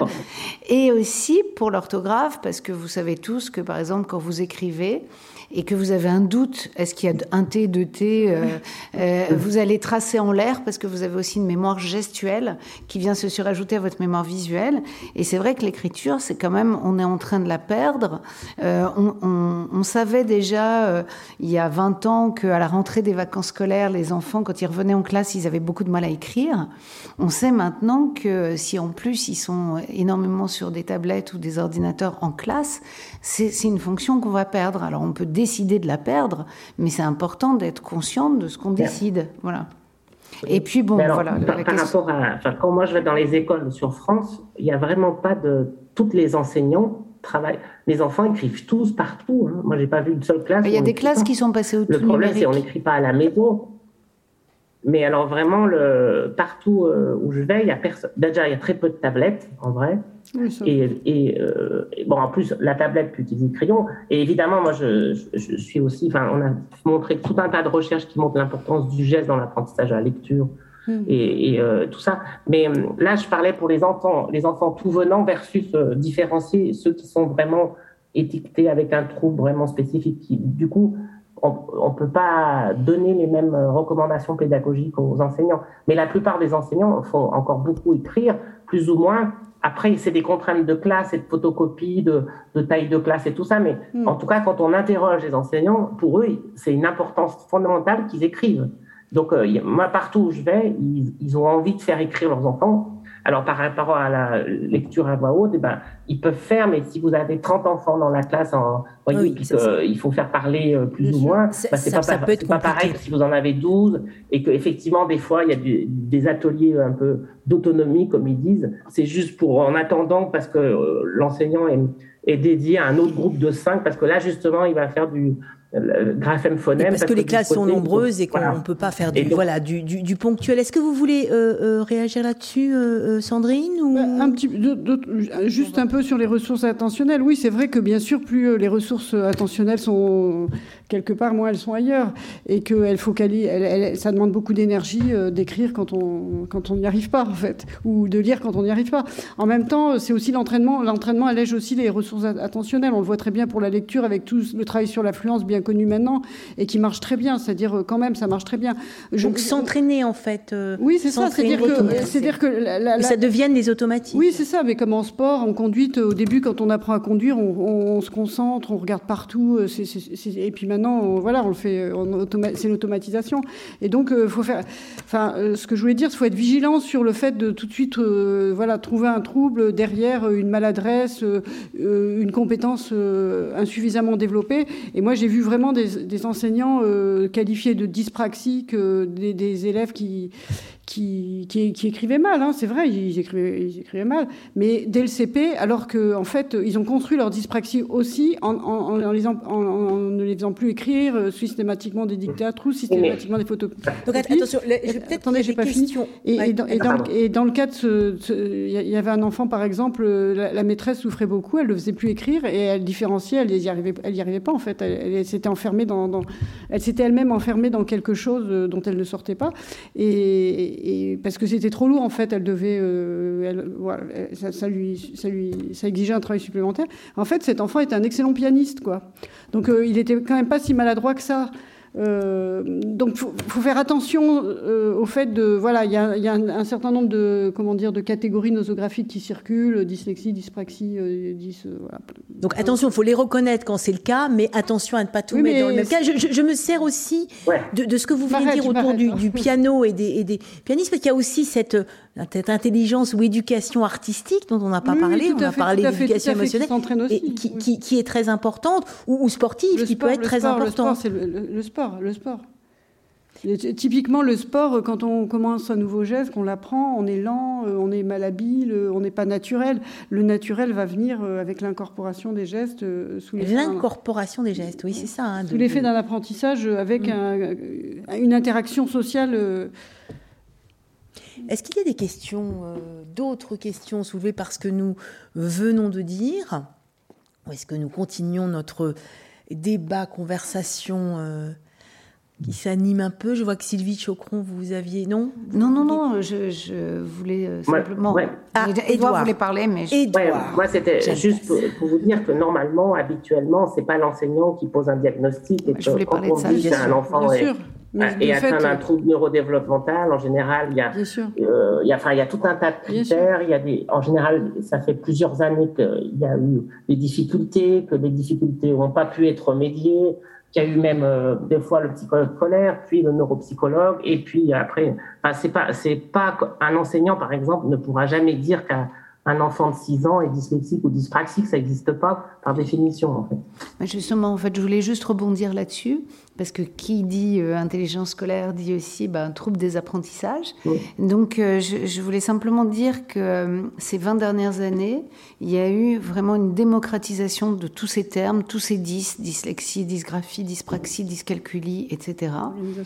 Et au fur et à mesure, je rejoins Sandrine sur le fait que les gens ont confondu la gêne la plus visible d'un enfant avec son trouble.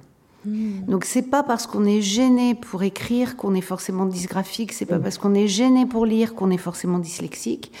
Euh, on peut être gêné pour lire, et je suis bien placée pour le savoir, euh, parce qu'on a un problème à, voir, à identifier les lettres, à les reconnaître, à les mémoriser. Et donc, du coup, euh, on est passé à un stade où la gêne la plus évidente chez un enfant, sa difficulté la plus visible est devenue son trouble, mais ce qui n'est pas forcément le cas. Et donc, euh, et donc autant ces 20 dernières années, euh, il y a eu énormément de campagnes pour que les enseignants euh, puissent connaître tous ces termes, dyslexie, dysgraphie, etc. Autant l'effet pervers actuellement, c'est que dès qu'un enfant va être gêné dans un domaine, il va recevoir l'étiquette. Et je suis évidemment d'accord avec Edouard sur le fait que ce n'est pas aux enseignants de poser un diagnostic quel qu'il soit, mais qu'en même temps, nous, on voit à l'hôpital arriver des enfants euh, dont les parents nous disent Ah ben je viens parce que l'enseignant m'a dit qu'il est dyspraxique, dyslexique, dysorthographique, peu, voilà, peu importe le dis. quelque chose. Et donc, du coup, euh, même si ça ne devrait pas se passer comme ça, c'est quand même ce qu'on voit de plus en plus. Donc, il faut être très vigilant. Il y a aussi, je pense, un travail de fond à faire avec les enseignants pour leur expliquer qu'effectivement, il y a des troubles, que, euh, mais qu'à côté de ça, il y a aussi des gènes et qu'on peut être gêné dans des domaines sans avoir un trouble de cette fonction-là. Des difficultés, voilà. Donc ça, c'est vraiment important. Édouard Oui, oui, je suis complètement d'accord. Il faut bien apprendre à distinguer euh, difficulté et, et, puis surtout le fait qu'on a un rythme d'apprentissage qui n'est pas forcément standardisé pour tous les enfants. Le mythe de, par exemple, tous les enfants à Noël Mm. en CP doivent apprendre à lire et décoder. Mm-hmm. C'est pas vrai en plus, même dans le programme officiel de l'éducation nationale, c'est jamais mis ça. Mais il y a tellement une pression sociale extrêmement forte pour que, euh, euh, je sais pas, par exemple, en crèche, vous avez les parents, ils ont un stress énorme sur la marche. Il faut absolument marcher à tel âge, si, parce que derrière, il y a, l'éventualité d'un problème. Alors, c'est pareil en prime au CP. Euh, voir son enfant n'arrive pas bien à décoder les mots en janvier, eh bien, c'est un souci. Donc, du coup, il va avoir une grosse pression de disant, mais d'où ça vient? Et une des réponses, et parce que voilà, euh, derrière, on dit pourquoi, donc il y a une grosse pression. Donc, l'idée, c'est de chaque fois bien accompagner les parents et les enseignants sur justement cette difficulté et le fait que les rythmes, il y a une variabilité. L'intelligence, en fait, au tout début, pour mm-hmm. revenir au début de notre mm-hmm, conférence, c'était pour mesurer la variabilité entre les gens. C'était pour montrer qu'il y avait des différences de compétences entre les gens. On n'est pas tous, euh, tout le monde n'a pas les mêmes compétences dès la, de la naissance à l'âge euh, avancé. Et donc, c'était une façon d'expliquer les différences. Et bien, dans les rythmes d'acquisition, on n'a pas tout le, tout le monde n'a pas le même rythme d'acquisition et que c'est normal qu'il y en a peut-être à décembre. Il y en a qui rentrent au CP qui savent décoder, il y en a que ça va être à Noël, et puis il y en a d'autres ça va être en juin. Il faut arriver à respecter ces rythmes-là et à dire que ces rythmes, c'est enfin, c'est normal et que c'est pas un, un prédicteur d'échecs scolaires et d'échecs sociaux par la suite. Comment faire justement, Sylvie Chocron, face à cette pression euh, parentale, sociétale? Enfin, il faut absolument réussir à l'école, hein, et, puis, effectivement être dans les, dans les cordes et dans les, dans les, dans les rythmes qui sont euh, différents pour chacun. Alors justement, en fait, je voulais euh, bah, évoquer un terme dont on n'a pas parlé, qui, qui en ce moment commence à apparaître, qui est la neurodiversité. Donc euh, c'est un mot qui au départ a été euh, proposé pour euh, expliquer qu'il y avait, alors c'était surtout au départ des gens qui étaient, qui fonctionnaient vraiment différemment, comme les personnes autistes ou comme les personnes avec des troubles de l'attention, etc. Mais peu à peu, finalement, il y a de plus en plus d'études, non pas sur les similitudes entre les cerveaux et les, les façons d'utiliser son cerveau, mais sur les différences. Et donc pendant des années, les études qui ont été menées par exemple en neuroimagerie, elles ont visé à moyenner euh, des, résultats de groupes de sujets, normaux, hommes, femmes, etc., et à regarder en moyenne comment les cerveaux se, comportaient. Et depuis quelque temps, euh, il y a euh, une, recherche finalement un peu inverse qui vise à comprendre à quel point euh, nos cerveaux peuvent être différents morphologiquement, ça on le sait. Donc on sait par exemple que Einstein avait un cerveau beaucoup plus petit que le cerveau moyen masculin et, et personne n'oserait dire qu'il était moins intelligent.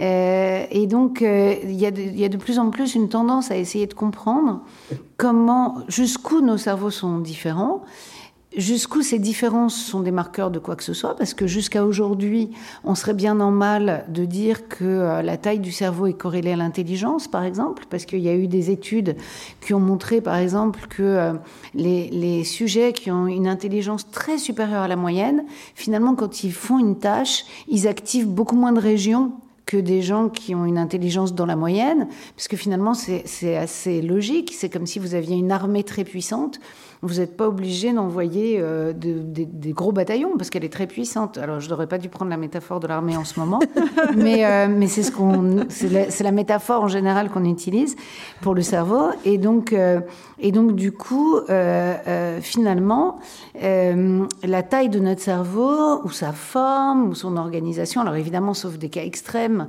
mais finalement, on ne sait pas exactement quel, quel effet ça a sur la façon dont on l'utilise. Par contre, ce qui est sûr, c'est qu'on sait qu'on utilise tous notre cerveau de manière différente et que ces différences, elles sont euh, sans doute plus importantes entre deux sujets tirés au hasard que par exemple entre le groupe des hommes et le groupe des femmes. Donc par exemple, si je vous dis euh, le mot vert, Certains vont penser à la couleur, certains vont penser euh, à un verre de terre, certains vont penser à vers la direction. De la même façon, si je vous demande comment vous faites 10, certains vont dire 5 plus 5, d'autres vont dire 9 plus 1, d'autres vont dire 8 plus 2. Et donc on a tous des façons différentes de résoudre un problème, d'apprendre, on a des motivations différentes et donc on a une éducation différente, on a appris différemment. Et donc au final, euh, de plus en plus, après avoir voulu homogénéiser euh, les cerveaux, les étudier en moyenne, faire des grands groupes, les hommes, les femmes, euh, les surdoués, les gens qui ont une intelligence dans la moyenne, etc., il y a quand même une tendance, et peut-être qu'elle est produite aussi par le fait qu'avec l'intelligence artificielle, les gens vont pouvoir utiliser, étudier plein de données différentes. Mais le fait est que de la même manière qu'il y a une médecine personnalisée qui est défendue, il y a aussi maintenant euh, peut-être euh, l'acceptation de cette idée que euh, qu'on n'est pas tous obligés d'utiliser notre cerveau de la même façon et que les enfants apprennent au même rythme, avec les mêmes méthodes, tout le monde pareil. Voilà. Édouard Gentas? Oui, alors pour moi, ce serait vraiment le, ce que tu dis, c'est un peu les neurosciences qui sont en train de redécouvrir la psychologie différentielle d'il y a 50 ans qui montrait qu'à côté de la psychologie générale, qui étudiait les moyennes et les, les fonctionnements généraux, moyens, mhm. il y avait à côté, en parallèle, tout un tas de gens qui, qui s'intéressent justement aux différences individuelles. Et puis à Paris, il y avait euh, le fameux professeur Reclin qui avait proposé le modèle de vicariance qui dit que pour résoudre un problème, on a plein de stratégies différentes et que selon les contextes, et en fait, euh, cette discipline-là a été un peu laissée de tomber et plutôt euh, euh, tout, enfin on va dire que euh, les postes, l'énergie, tout ça s'est mis plutôt en psychologie générale. Puis il y a eu le même phénomène peut-être en neurosciences et les neurosciences sont en train de s'apercevoir aussi que le Moyen Âge du groupe général, ça pas, ben, c'est une façon de voir les choses, mais on peut aussi avoir une perspective différentielle sur nos fonctionnements cérébraux. Et donc, c'est il y a eu le même processus il y a 50 ans et c'est pas du tout nouveau. C'est à la fois, soit on fait du général, puis on s'aperçoit que ces extrêmes-là, en fait, c'est pas du bruit, c'est plus compliqué que du bruit. soit on va étudier qu'en fait, il y a des spécificités euh, de, fonctionnement pour résoudre des tâches et que les, selon les individus, ils vont mm. utiliser tel ou tel processus. Exactement, ce qui était vrai pour la psychologie est en train de s'appliquer exactement mm. euh, au fonctionnement. Neurodiversité, en tout cas, moi, ça m'intéresse bien. Est-ce que ça suscite... Ah, je vois une main se lever. Oui, au fond, quelques... Oui, j'avais une question sur la différence de rythme dont vous avez parlé tout à l'heure, parce que dans les écoles, il est prévu euh, soit euh, parfois des sauts de classe, soit des maintiens. Je voulais avoir vos points de vue de spécialistes sur ces pratiques, s'il vous plaît. Bah, moi, je peux répondre. Euh, en fait, ce qui est très important, c'est pour ça que je parlais tout à l'heure de, de la compréhension qu'a l'enfant de ce qu'on attend de lui c'est très important qu'un enfant soit en adéquation avec ce qu'on attend de lui, l'effort qu'on attend de lui à un moment donné. Et donc la décision de rester dans une classe ou de sauter une classe, ça doit être avant tout une décision qui est centrée sur l'enfant. Donc quand, on décide de lui faire sauter une classe, c'est parce qu'on a peur qu'il soit dans un niveau inférieur à ce qu'il est capable de fournir comme effort et que du coup il s'inhibe et que du coup, ils mettent pas en place les procédures qui lui permettent de fournir un effort pour résoudre un problème qu'on lui propose. Quand au contraire on décide de, alors je dis on au sens large, hein, c'est pas moi, mais quand il y a une décision euh, de maintenir un enfant dans un niveau, c'est parce qu'on considère qu'il n'a pas euh, suffisamment acquis, euh, il n'a pas les prérequis qui vont lui permettre de résoudre les problèmes qu'on lui proposera l'année suivante, justement. Et que finalement, il a peut-être acquis des choses de manière superficielle qui lui permettent de fonctionner, mais que si la complexité augmentait, ou le nombre de choses à faire augmentait, bah, finalement, il aurait peut-être du mal à le faire parce que quelque part, il a appris vraiment la procédure, par exemple, euh, de poser une addition et de la résoudre, mais il n'a pas compris encore que euh, les nombres recouvrent des quantités qui sont perceptibles, des petits tas, des plus gros tas, que par exemple quand on multiplie, on doit forcément avoir un résultat plus important, parce qu'il euh, y a vraiment ce que, le concept de multiplication, qu'est-ce que ça veut dire? Et donc finalement, la décision du maintien ou de sauter une classe, elle doit toujours être vue par rapport à euh, ce où en est l'enfant par rapport à ce qu'on attend de lui et ce qu'il va être capable de fournir comme, effort vis-à-vis des acquisitions qu'il a déjà faites. Parce qu'il ne s'agit pas de mettre en danger un enfant en lui faisant passer des classes simplement pour lui dire bah, c'est très bien, tu passes des classes, mais en même temps qu'il n'ait pas ces prérequis dont il aura besoin toute sa vie, vraiment des concepts de base. Et il n'est pas, il pas question non plus de conserver un enfant dans une classe qui réussit, mais qui risque de finalement ne pas mettre en jeu toutes ses capacités parce qu'il n'en a pas besoin pour ce qu'on lui demande de faire. Donc cette question dont on parlait tout à l'heure du goût de l'effort, d'apprendre à apprendre, de, de mesurer l'étendue de ses connaissances et de ses méconnaissances, elle, elle est vraiment très importante parce qu'elle est justement, euh, c'est elle qui doit guider les choix qu'on fait sur euh, le maintien, euh, le redoublement, le saut, etc. Enfin, de mon point de vue.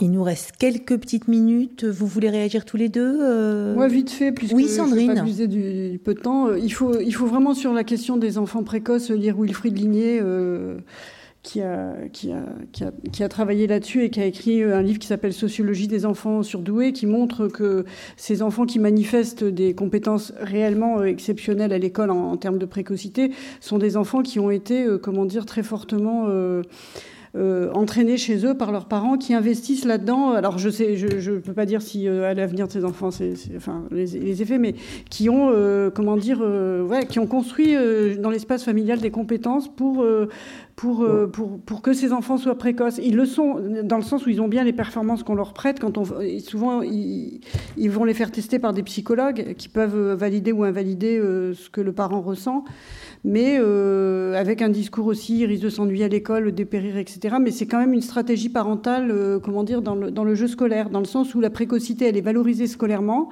toujours. Alors euh, voilà, c'est comme ça. Beaucoup plus que de passer plus de temps pour réaliser des apprentissages de base. enfin voilà, et les autres. Et, voilà, donc ça correspond. C'est important de le savoir quand même que, enfin, de justement démystifier ce, ce cette idée de, de, précocité intellectuelle. Avant on parlait de, de don, maintenant on parle plus de précocité intellectuelle. C'est, et, de, et de voir quand même, de, regarder ce qui se passe dans l'espace familial. Hein. Voilà, mais c'est tout. Je me tais. Non, non, Edouard Gentas, vous allez euh, conclure du coup en répondant euh, à cette question, allez-y. Oui, alors moi, je, je, partage ce qu'ont dit mes collègues. Moi, je ne suis, pas très fan hein, de, ces sauts de classe et tout ça. Moi, je crois qu'il faut plutôt, enfin, ça dépend dans la relation que l'enseignant, vous avez avec l'enseignant. Mais typiquement, moi, j'activerais plutôt le levier différenciation avec l'enseignant. C'est-à-dire de plutôt euh, travailler sur euh, bah, si par exemple cet enfant-là a besoin de stimulation, comment dans la classe euh, proposer des tâches différenciées ou par exemple il y aurait l'enfant qui, est plus rapide pourrait aider celui qui est en dessous, faire du tutorat ou être stimulé ou proposer des autres choses ou faire des allers-retours. Mais parce qu'il faut bien penser au, il peut pas avoir que les résultats scolaires en maths lecture qui vont dire je permets de passage. Il faut aussi penser à bah, la personnalité, euh, ses compétences émotionnelles. Si euh, il passe une classe parce qu'il est beaucoup entraîné à la maison, il, est, il très vite, il a une influence, voilà, tout va bien, il réussit, il est très fort, mais qu'après c'est extrêmement compliqué pour lui, qu'il a aucune relation sociale et qu'il a perdu tous ses amis, bah, je trouve que le, prix à payer est assez élevé. Donc c'est vraiment une décision euh, importante, vraiment globale.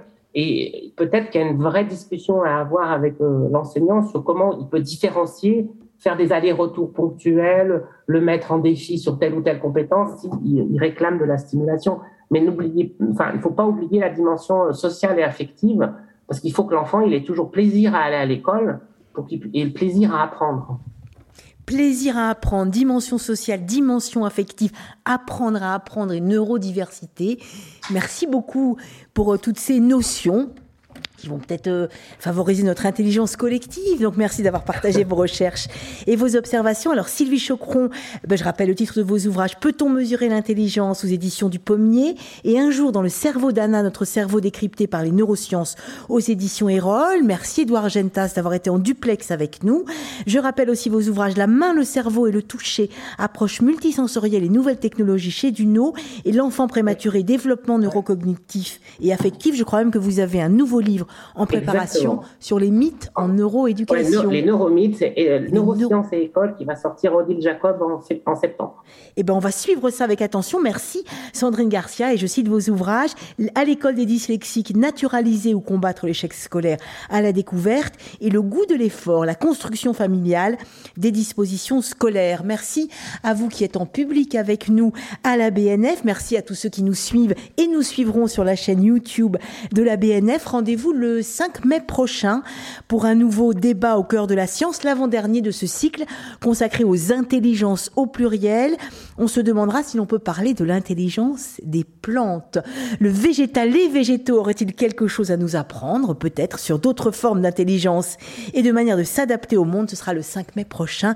Ici, merci à toute l'équipe et au service euh, du département sciences et techniques de la BNF. Bonne soirée à tous et à toutes.